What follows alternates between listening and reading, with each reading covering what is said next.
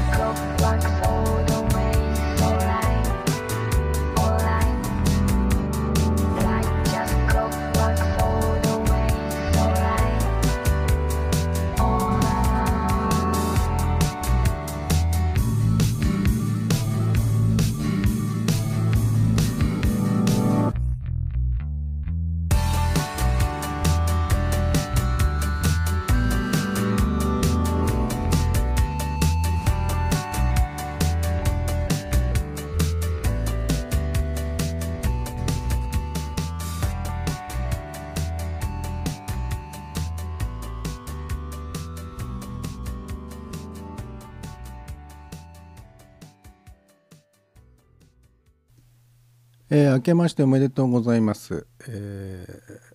もうすっかり正月気分も抜けてますが 一応、えー今年初めてのサンデーナイトライブということですんでね、えー今年もよろしくお願いします。えーまああの新年一発目だからといって特別なことはしないんですけれども、えー曲の方も昨年かけるつもりでかけられなかった お焚き上げ企画を新年一発目にやるっていうね。それもどうなんだって話なんですけれども、え昨年かけるつもりでかけられなかった曲を今日は4曲ほど用意しておりますんで、えーお楽しみいただければと思います。今聴いていただいたのが戸田さんの曲で「クロックワークス」という曲でした、えーチャット欄の方にチルニーさんからさえーっとねえかっこいい曲というね、えーチャットいただいております、えー戸田さんに成り代わりまして御礼申し上げます。ありがとうございます、えーさてさて今回もですね、えツイッター Twitter の方に「ハッシュタグラジクド」カタカナで「ラジクド」というハッシュタグをつけてつぶやいていただくか、えーミクスラーのサイトにあります。チャット欄にチャットを書き込んでいただきますとこちらに届くということになっておりますんでもしよろしければお願いします。どうもあの勘がね戻らないっていうかね なんかあの妙に今日もね、えー配信の準備をしていた最中からねそわそわそわそわしてね なんか緊張するなーっていう感じでしたね。何がどう変わるっちゅうわけでもないんですが、えーまあなんだかんだで1週間お休みしたっていうことですか？ね前回お送りしたのが、えークリスマスの日でしたね。12月の25日日曜日にね。一応クリスマスということで2時間枠でお送りしました。拡大版で。拡大でやらなきゃよかったなっていうふうに思えてしまうような内容でしたね。なんかあのサイド B に突入してからね本当にあの喋ることなくなっちゃったなっていう。え ーうん。まあなので、えー今回は別にあの新春特番みたいなことにはならないですね。いつものように1時間お付き合いいただければと思っております。さて皆さんは どんな年越しをお迎えになったでしょうか？うんまあ僕の方は、えー毎年恒例の池一周企画がね1月の2日毎年2日に収録して配信してるんですよ。えーまあ、これは生じゃなくてポッドキャストの方ですね。えー毎年1月2日に池を一周しながら収録してまあその日のうちか翌日ぐらいにフレディをポッドキャストから配信すると。まあ今年の池一周はねなんかこう内容がパッとしない まあしょうがないかな。あのー昨年1年ねやっぱりね今一つだったですね。で今年はどうなんだろうっていうところもあってうん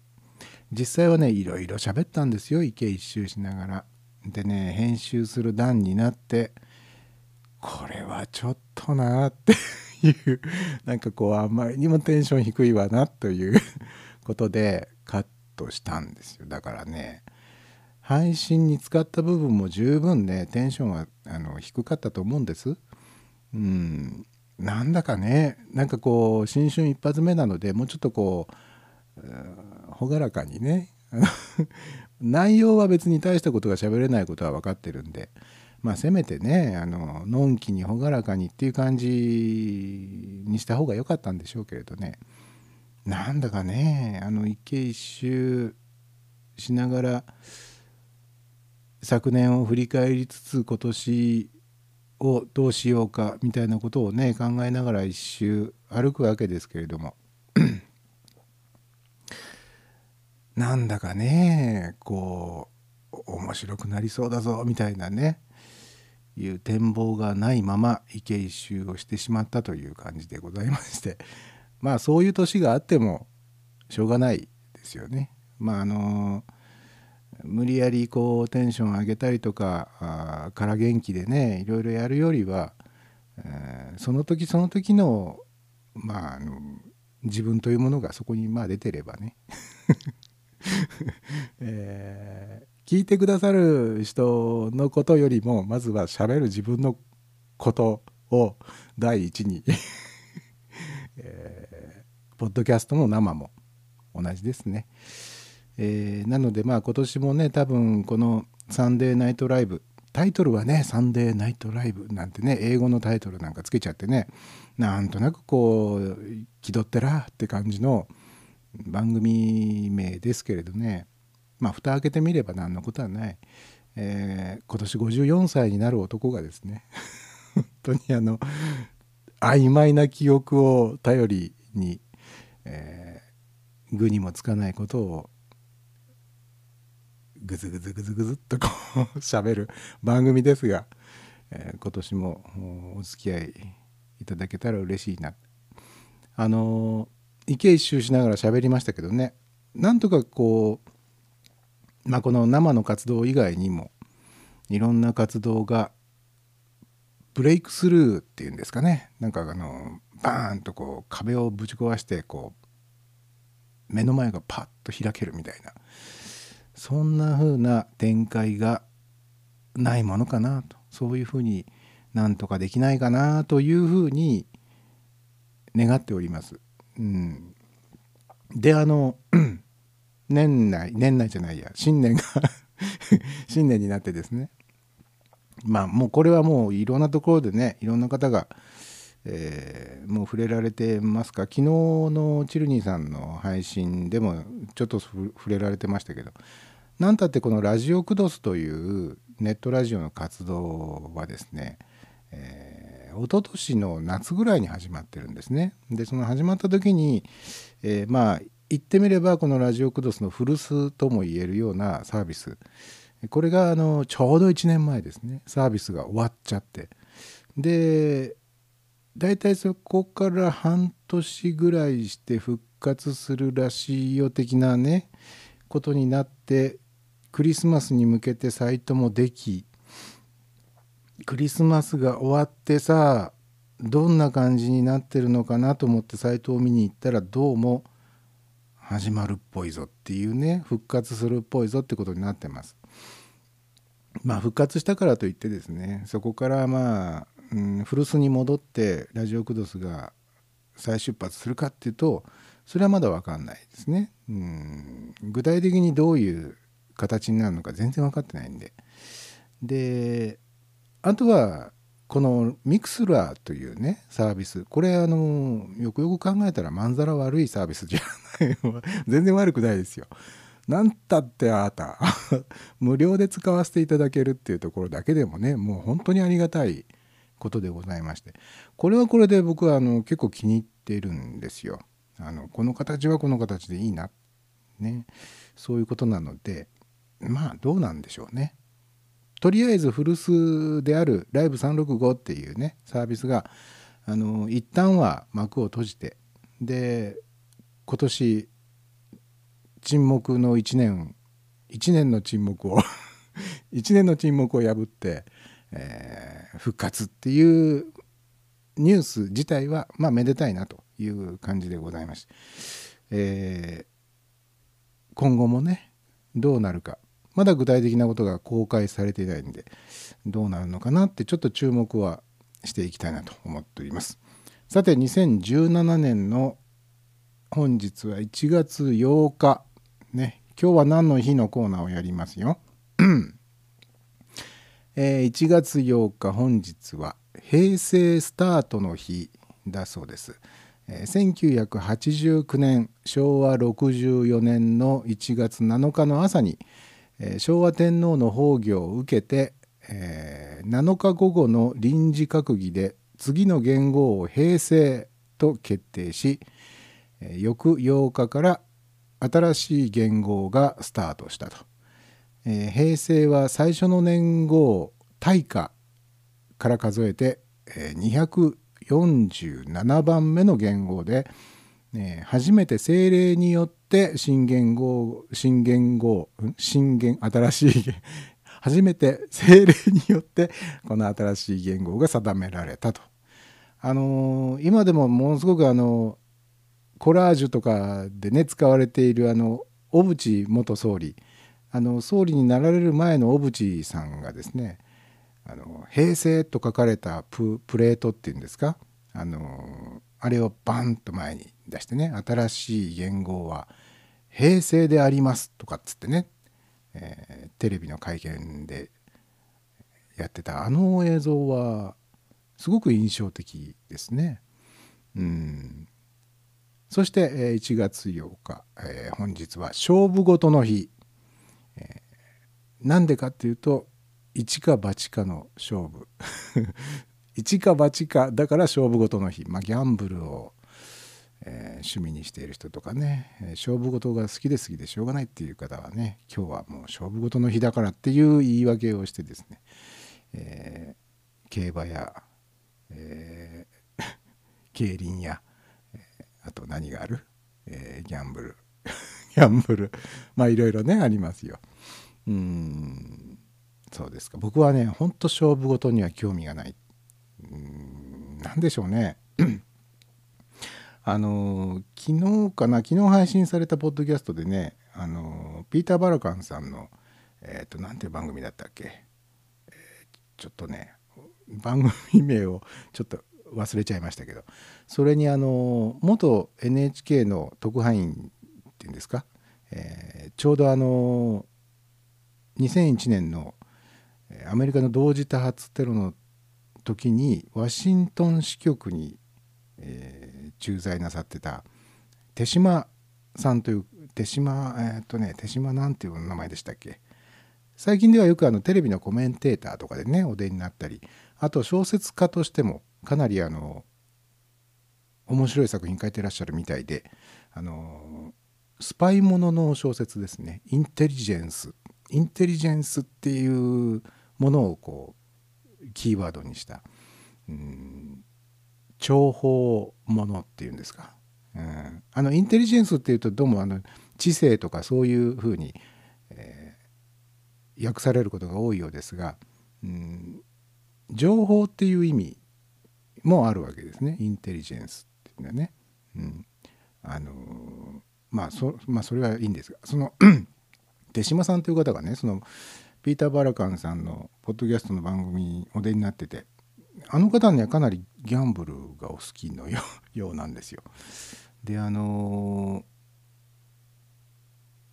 手島さんが目撃したものすごいギャンブルギャンブラーの話っていうのをねその番組の中でなさっててすごくねあの1億円ぐらい儲けた人がいたんだそうですバカラかなんかで。で手島さんそれを目撃していておおすごい現場に居合わすことができてしまったっつってね興奮なさったらしいんですがその1億円以上儲けていたその方がですねパッとこう潔く「よしもうこれでやめ」っつって席を立たれたそれを見た時にはなんかこうしびれたっておっしゃってましたね。ものすごく儲けているのによしここでやめっていう踏ん切りをつけることができる。人を見て私にはできないそんなことは。でもすごいっつってね。で手島さん曰くなんで彼がそんな風にうんすごい当た当たりまくってるさなかにパッとやめて、えーまあ換金するんですよねそのチップをね。そんなことがなぜできたかというと理由はただ一つです。えー彼はギャンブルよりもお金に興味があったからだっつってね。ちょっと僕のこの説明がねあまり上手にできてないんで。このほほーと思った僕の感じが多分ね上手に伝わってないと思うんですけど。なるほどねと。世の中にはお金以上にギャンブルに興味がある。ギャンブルが好きなんだと。お金が好きまあ確かにお金嫌いな人はいませんからお金も好きなんだしお金が儲かるから興奮するんでしょうけどお金以上にギャンブルが好きっていう方は多分つきまくって儲かりまくっているそのさなかによしここで終わりっていう決断は多分できないんでしょうね。僕はねお金とギャンブルどっちに興味があるかって言われたらまあ多分どっちともそんなに そんなに興味はない方なんですがただあえてどっちかって言われたら僕はねお金よりもギャンブルに興味のあるタイプじゃないかなと思うんですよ。かといって僕はギャンブルにのめり込むことはないんですよね。なぜならば元手になるお金がないから だけどなんかこうなんつうんでしょうねいわゆる賭け事ではない部分で、えー、賭けに出るみたいなのは結構ありますね。あので今のところ僕の人生賭けに出た結果勝ててないなっていう。勝ててないからこれ困っちゃうんでね、えー、話元に戻します、えー、1月8日本日はロックの日。ロックの日っていうとあの6月9日がね6と9でロックの日っていうのは有名ですけどなんで今日がロックの日かと言いますと1935年昭和10年にエルビス・プレスリーが生まれたと。そして1947年昭和22年の今日はデイビッド・ボーイが生まれたと。だからロックの日ということそうですよ。誰が決めたんでしょうかね。まあ、デイビッド・ボーイはちょうど1年ぐらい前に亡くなってしまいましたけどね。えー、そして、えー、本日は外国郵便の日1875年、えー、明治8年のこの日横浜郵便局で外国郵便の開業式が行われたそれまでは横浜の外国人居留地にあったアメリカの郵便局が外国郵便の業務を行っていたがこれを廃止して日本政府が業務を行うこととしたと、えー、1875年ですか。そして今日はイヤホンの日。イヤホンの日。これはイヤホンの情報サイトイヤホンナビというところが制定したんだそうですよ。えー、これも語呂合わせですよ。えー、イヤホンのイヤ。イヤ。これが1と8ね。イヤホン、うん、なるほど。いや、嫌の日でもいいな。そんなのはちょっとこう、考えにくいか。嫌の日。嫌の日。うんえー、で、チャット欄の方にチルニーさんから、賭けかっていう、なんかこう、どう、どうか受け取ればいいかわからない コメントが、えー、来ておりますね。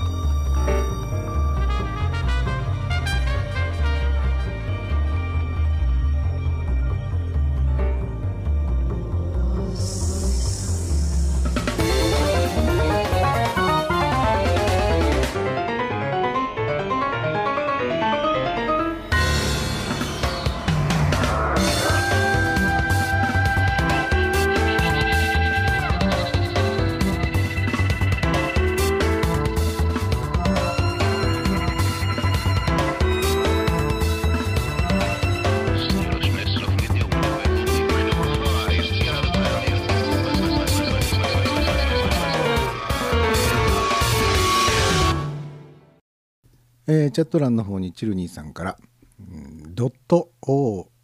これまたかっこいい。ドットまで紹介しなくてもいいんですけどね。本当律儀な、えーヒゲフレディでございます。あのー最近あれですね。あのーこういったあの多分ねこれスマホでお聞きになってるんですかね。スマホから入力なさってるんですかねこのチャットのあれはね。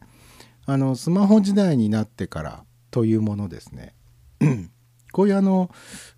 多分指が滑っちゃって画面にこうタップしちゃったんじゃないっていうようなこれは何っていうようなものが入力されている文章によく出くわしますね。あの何週間か前にも確かねマックス小川さんだったかな？あのご自分のチャットのね最初のところに「え？これは何?」っていうような記号が入ってたりとかね そういうことがすごくありますよね。ガラケーの頃まではなかったですよね。やっぱりあの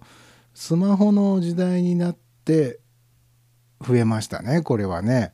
うん多分指が滑っちゃうこう触れるか触れないかぐらいの距離に行くとこうタッチパネルが反応しちゃうみたいなことってありますよね。あのあと予測変換のいたずらっていうのもね結構ありますね。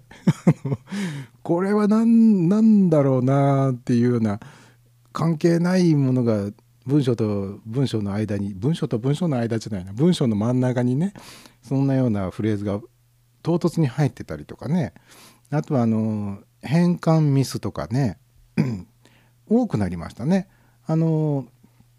昔そのインターネットで見かける文章はまあほとんど多分パソコンで打たれたものだろうなっていう時代にはあまりお見かけしなかったようなおこれは変な文章だなっていうのは 結構スマートフォンの時代になってからものすごい増えましたよね。あんまり皆さん気にならないですか？僕すごく気になってねそういうの。あれ？と思うんですよね。まああの普通のねあの友達同士のやり取りとかなら別にいいんですけどねこれがうん仕事のやり取りねすごくあのかしこまったやり取りでそんなことが起きちゃったりすると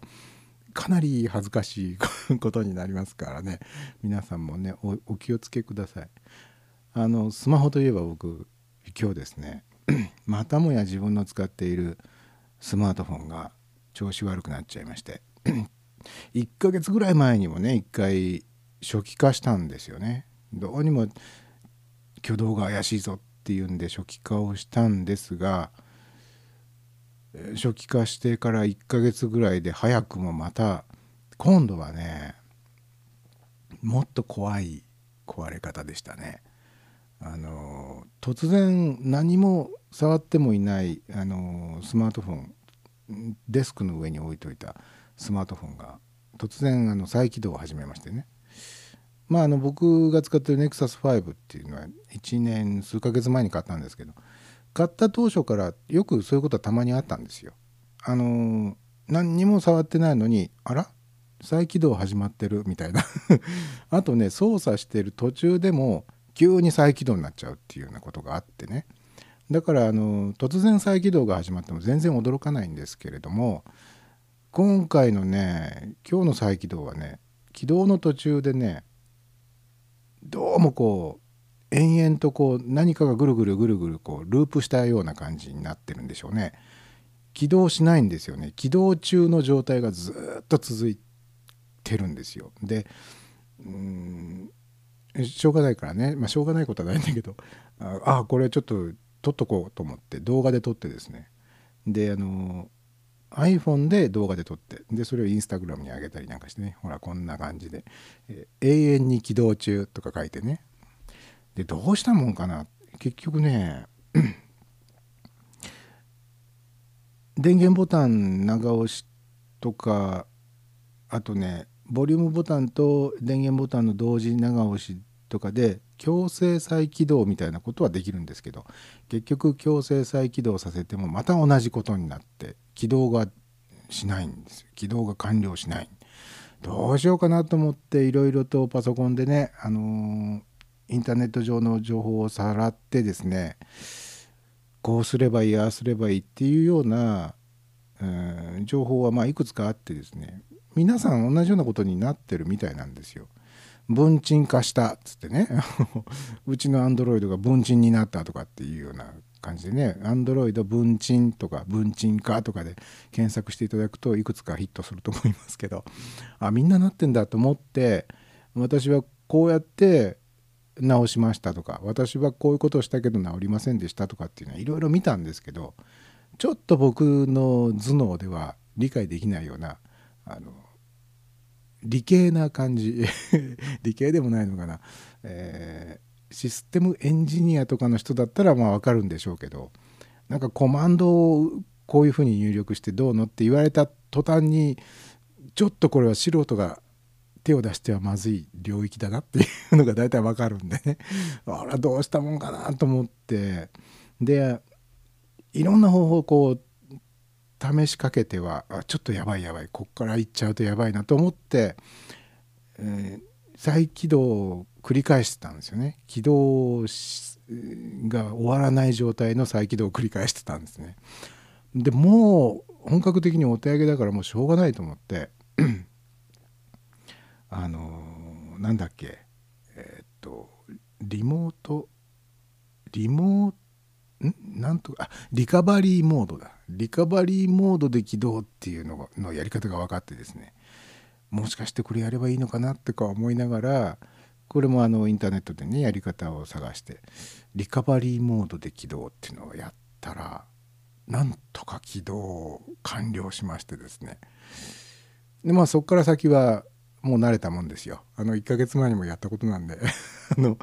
結局バックアップからまた復帰させて。であのアプリもうん復元できるアプリとできないアプリとあるんで。できなかったアプリはもう一回インストールし直して。でログインが必要な、ね、例えば SNS とかいろんなものがありますよね。それをもう片っ端からもう一回ログイン、え、メールアドレスを入れたりユーザーネーム入れたりパスワード入れたりとかっていうのも一個一個やってってなんとか戻しましてね今のところはちゃんと動いてます。でもねまたいつ何時同じことが起こるかしれないんで。だからもうあの無限起動になっちゃった時にはもういろんなことをやっぱり考えますね。どうしようかな。これはしばらくスマホなしの生活だなってちょっと腹をくくったところがあってですね。となると何が困るかな？誰誰に迷惑かけちゃうかなっていろいろ考えてよくよく考えたら別にそれほど困らないなっていうことに気づいたんですよね。あのもともとがその携帯電話に電話がかかってくることって本当に少ないんですよね。年に何回かですね、まあ、仕事関係の電話はまたまにかかってきますけど。プライベートだとほとんどないでしょ。で自分が電話をかけると。スマホで電話をかけるとなるとこれもまた少ないんですよね。1ヶ月に1回あるかないかぐらいの 大の大人がそんなんでいいのかっていうことなんですけど。結局はね何でしょう。あのー、電話で音声の会話をする必要って気が付いてみるとそれほどなくなってるなっていう。ほとんどがまあ LINE とかねあと SNS のメッセンジャー機能あとは あとは普通の E メールですよね。それらのやり取りでも完結しちゃってるんでわざわざ音声のやり取りってねほとんどしてないなってことに気づいて。あとなればしばらくスマホなしになってちゃう場合にまあとりあえずよくこうやり取りがあるクライアントの方に「すいませんスマホ壊れちゃいましてしばらく使えないんですよなので、えー、やり取りは E メールでお願いしますって言っときゃそんで済んじゃうなと。でもともと E メールでほとんどやり取りしてるんで、えー、これも別にそんな問題ないし問題があるとしたらどういう時だろうっていうふうに考えた時に自分が外出中にどうしても休養ができてどこかと連絡取らなきゃいけなくなった時ですよね。それも緊急じゃなきゃね別に一回家に帰れば別に済むわけだから緊急ってなるとじゃあどういうこと？車運転してて、えー壊れちゃって JAF を呼ばなきゃいけないとかあと警察を呼ばなきゃいけないとか、えー出先でとんでもないトラブルに巻き込まれてどこどこに緊急連絡をっていう時ぐらいだなって。いやそんなことってめったに起きないしなとかね、うん、意外とスマートフォンって自分にとってはこういざという時のための頼みの綱ではあるんだけど日常的にどうしても必要な道具ではないなっていうことに気づいた今日でございます、えー皆さんはどうですか？スマートフォンないと困っちゃいますか？一日も過ごせないみたいなあのもう何かが滞っちゃって話になりませんわと。いうものなのかそれとも僕みたいにいざという時のためには必要だけどいざという時が来ない限りはいらないっていう タイプでしょうか、うん、その辺ねあの個人差がすごくあると思うんでね、えー皆さんが皆さんにとってのスマートフォンっていうのはどういうものなのかっていうのはねちょっとこう知りたいなというふうにも思っておりますですね。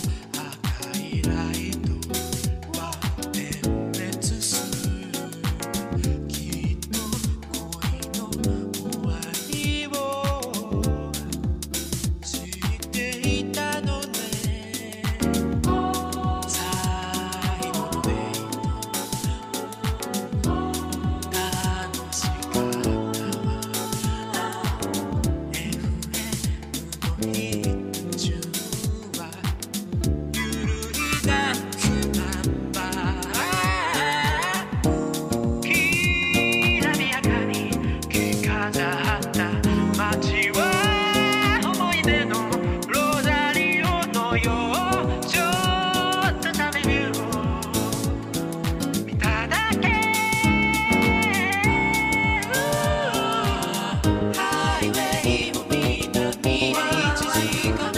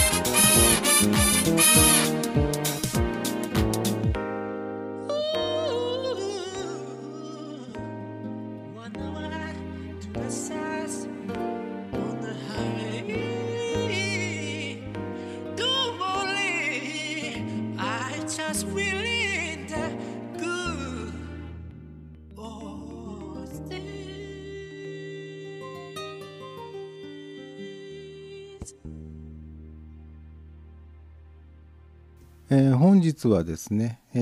ー昨年かけられなかった曲のお焚き上げで、えー日本人のミュージシャンの曲ばかりをお送りしておりますけれども今聴いていただいた曲はですね KC 斎藤さんとワンモさんがコラボして作った曲ですね。えー、KC 斎藤さんの曲を聴くとですねあの福岡のカリスマポッドキャスター陳さんという方がいらっしゃいますね。今はあのポッドキャストはやってらっしゃらないんですけれども、えー今ではもうあれですよ。FM 福岡でね番組を持ってらっしゃいます、えー帯番組をねやってらっしゃる、えーこの陳さんもですねもう10年ぐらい前ですか。ポッドキャストを始められる直前ぐらいから、えーその後何年間ぐらいですかねあのライブ365で番組をやってらっしゃいまして、えーその頃からこの KC 斎藤さんの曲をねよくかけてらっしゃいましたね。あの僕がこの KC 斎藤というミュージシャンの存在を知ったのも陳さんのおかげですよ。えーで今の曲をかけている最中にねあの僕の先ほどお話ししました。かろうじて生きているこの NEXUS5 にですね通知が届きましてね、えーインスタグラムから通知が届きましたね。あの 陳さんが久しぶりに写真を投稿しましたっていう、えーご連絡が届きましてなんかちょっと運命を感じましたですね。えーえーっとチャット欄の方に、えーっとクリアさんあクリアさんからハートが届きました。どうもありがとうございます、え聞いてくださってるんですね。で、えーチルニーさんからもハートが届いております。どうもありがとうございます。えーっとさてさて。うーんとね。ラジオ関係の話をしましょうかね。なんだかんだでもう45分もあーあと15分で終わりか。早いな、えーなんでな何何について僕いっぱい喋っちゃいましたかね。やっぱりスマートフォンですかね。えーっとね。ノルウェーのね FM ラジオの放送がね今年いっぱいで終わりになっちゃうと終了するよという話です。これはあの、えーかなり前からそうなるっぽいよっていう話はね、うん、ちょっと小耳に挟んでたんですけど あのノルウェー政府は7日までに FM ラジオ放送を来週から段階的に停止し、えー今年の暮れまでに、えー全面的に廃止するという発表をしたと、え過去10年以上検討してきたあ政策課題の実現だそうでして、え FM ラジオの放送停止に踏み切るという国は世界で初めてだそうです。えーなんで FM を停止するかっていうと DAB というデジタルオーディオ放送っていうものに完全移行を目指すと、DAB っていうのがねデジタルオーディオブロードキャストだったかな？の略だと思うんですけど、まあ、デジタル放送ってやつですね。あのー一応これも電波を飛ばす形式のラジオだと思います。インターネットラジオではないと思いますけどこれにまあ移行するから FM の電波はもう止めますよということみたいですね。うんただねこの DAB っていうものを受信するためには専用のそれに対応できているラジオの機械を手に入れないといけないので、えーまあこそれは困るよと、えー FM なんでやめちゃうんだよっていう人も多分いるとは思うんですよね。うーんただねラジオ局にとっては年間2350万アメリカドル約27億5,000万円相当の経費の削減が見込めるということらしいんでまあラジオ局側にとってはメリットはあると。えーとですねただ一部の極めて小規模な地方ラジオ局に限っては FM 放送は、今後も認めると。でちなみにこのノルウェーには AM ラジオ局がないんだそうですよ。で、えーノルウェー政府は声明で FM ラジオ廃止の背景要因について、えー深い共湾共湾共というのはね峡峡谷の峡かな。共湾これはあのちょっと調べてみましたらあれのことらしいです。フィヨルド。ね。フィヨルドってありますでしょ？あっち特有の地形。まあ言ってみればあのこんな 表現が正確かどうか分かりませんけどあのリアス式海岸のもっとすごいやつみたいな。そういうあのフィヨルドの地形、えーでしょ？あっちの方はね。であの人が住んでいるその、まあ、町とか村とかっていうのも結構あの地理的に見てね、うん、ばらけてるらしいんですね住んでる人たちのね分布がね。えーなのでそもそもが FM ラジオ向けの地形ではないはずなんですよね。FM ラジオって結構ねあの障害物があったりすると全然受信できないんですよね。うんなのでそもそもなんで FM ラジオがあって AM ラジオがないのかが僕には疑問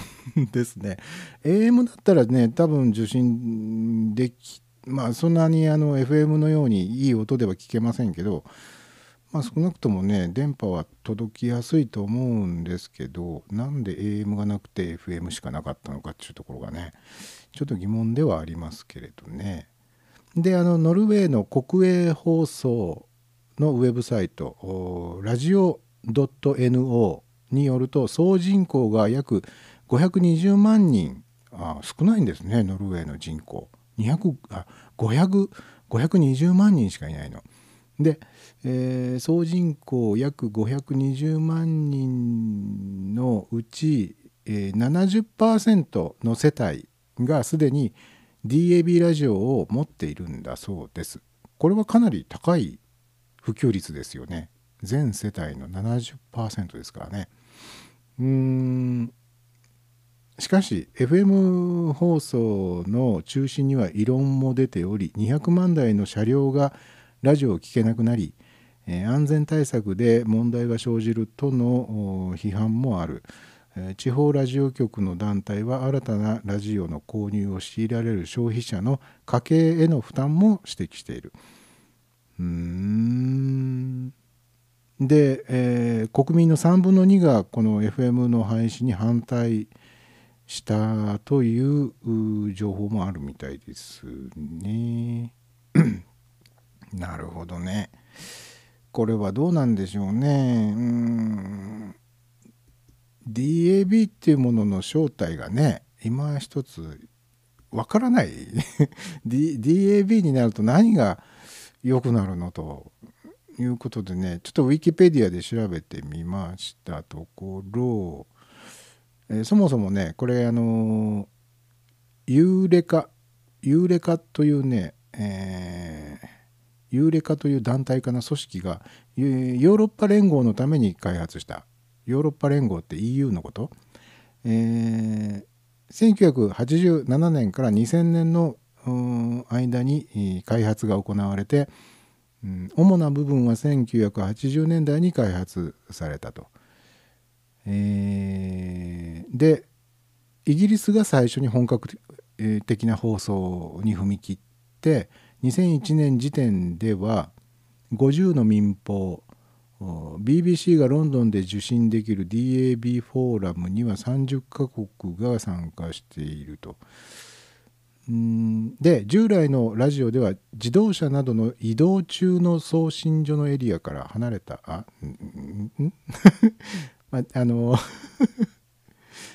あなるほどね。あ分かりました。自動車なんかでラジオ聞いてるとあるエリアから外に出ると周波数が変わっちゃうんでその度にあの同じラジオ局を聴き続けようと思うと周波数変えなきゃいけなくなっちゃうっていう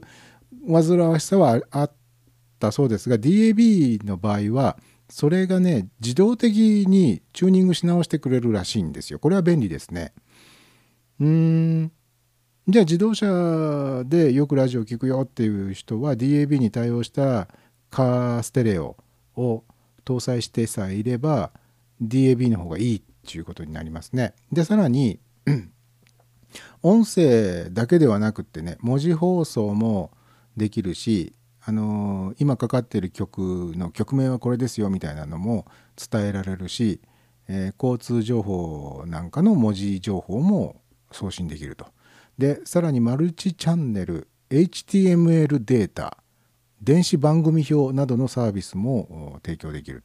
この HTML データが送れるっていうのはこれ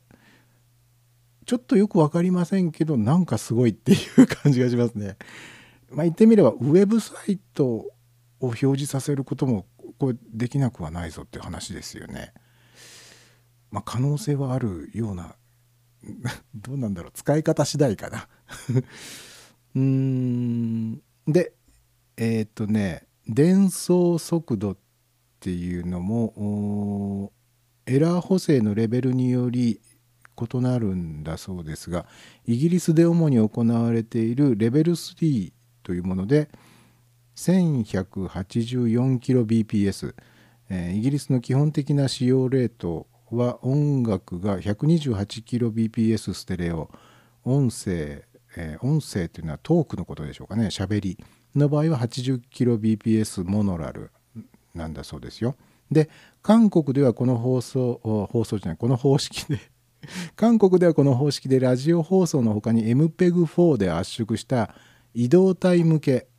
移動体向けって言って、まあ、主に車向けなんでしょうか、えー移動体向けに MPEG4 で圧縮したテレビ放送を行っていると。韓国進んでますね。なるほどね。ラジオ放送のようでもありテレビでもある。テレビとしても使える。これ結構いろんなものが乗っけられるっていうメリットがあるですね。なるほど。うんまあ日本はどうなんでしょうね。うん日本は結構こういうのって遅れますもんね。あのなんだろう利権とかあとあの何？縦割りの弊害とかなんかそんなようなものじゃないですか。うん日本独自のやり方例えばあの携帯電話のねあのなんだっけえーっとドコモがやってたあれ i モードとかね i モードもなくなっちゃうみたいですけどねあれとかねまあいろいろあってなかなかその世界標準みたいなものに簡単についていかないようなねところがありますもんね日本はね。どうなのかな。僕もあの中学生くらいの頃に音楽が好きになってね。で FM 放送も本当にあのよく聞くようになったんですよ。ところがうちの実家の辺りは田舎なので、えー FM ので電波がですねあんまりうまく届かない。盆地みたいなところにあったんでね、えーということで屋根の上にね FM ラジオ用のアンテナを立てましたからね僕ね。まあ自分で立てたわけじゃなくて電気屋さんに頼んであのつけてもらいましたけどね、えーそこまでしないと FM ってなかなかね、えー地形によっては綺麗に受信できないんで。うん。そうね。まあ FM に対する教習みたいなものもある人はあるんでしょうけど。うーん。まあいいんじゃないですかね。すごく適当な締めくくりでございます。さて、えーあ今日の放送ももうあとうーんと何分？3分。3分になりました。ああと1曲かけたかったんだけれどな。ちょっと途中でフェードアウトになると思います、えーというわけで本日のサンデーナイトライブはあそろそろ締めに入りますよ。あの2017年一発目ということでして、えーあまりうまくあの頭が回転してないですしあの例によって滑舌も悪い、えー、ろれつもよく回らない、えー適切な言葉も出てこないし、えー人の名前とかも出てこないし 多分今年もそんな調子で最後までいくと思いますが、えーこれからもね、あのーお付き合いいただければ嬉しいですね。どうかお付き合いしていただきたい と思っておりますんで、えーよろしくお願いいたします。えそれでは最後の曲が、えー3分56秒だからあ半分ぐらいしかお聴きいただけない。えーそんなわけで、えー本日は今日も本日は今日もじゃない 何言ってんだ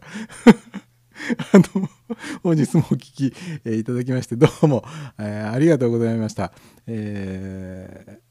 今年もよろしくお願いいたします。それでは最後の曲を聴いていただきながら今日はお別れでございます。えではおやすみなさい。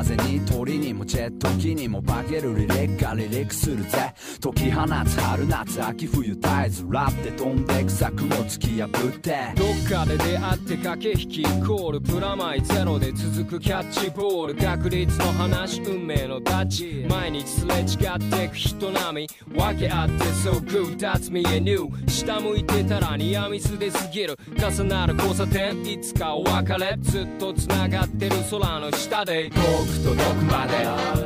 声からしてスカイハイ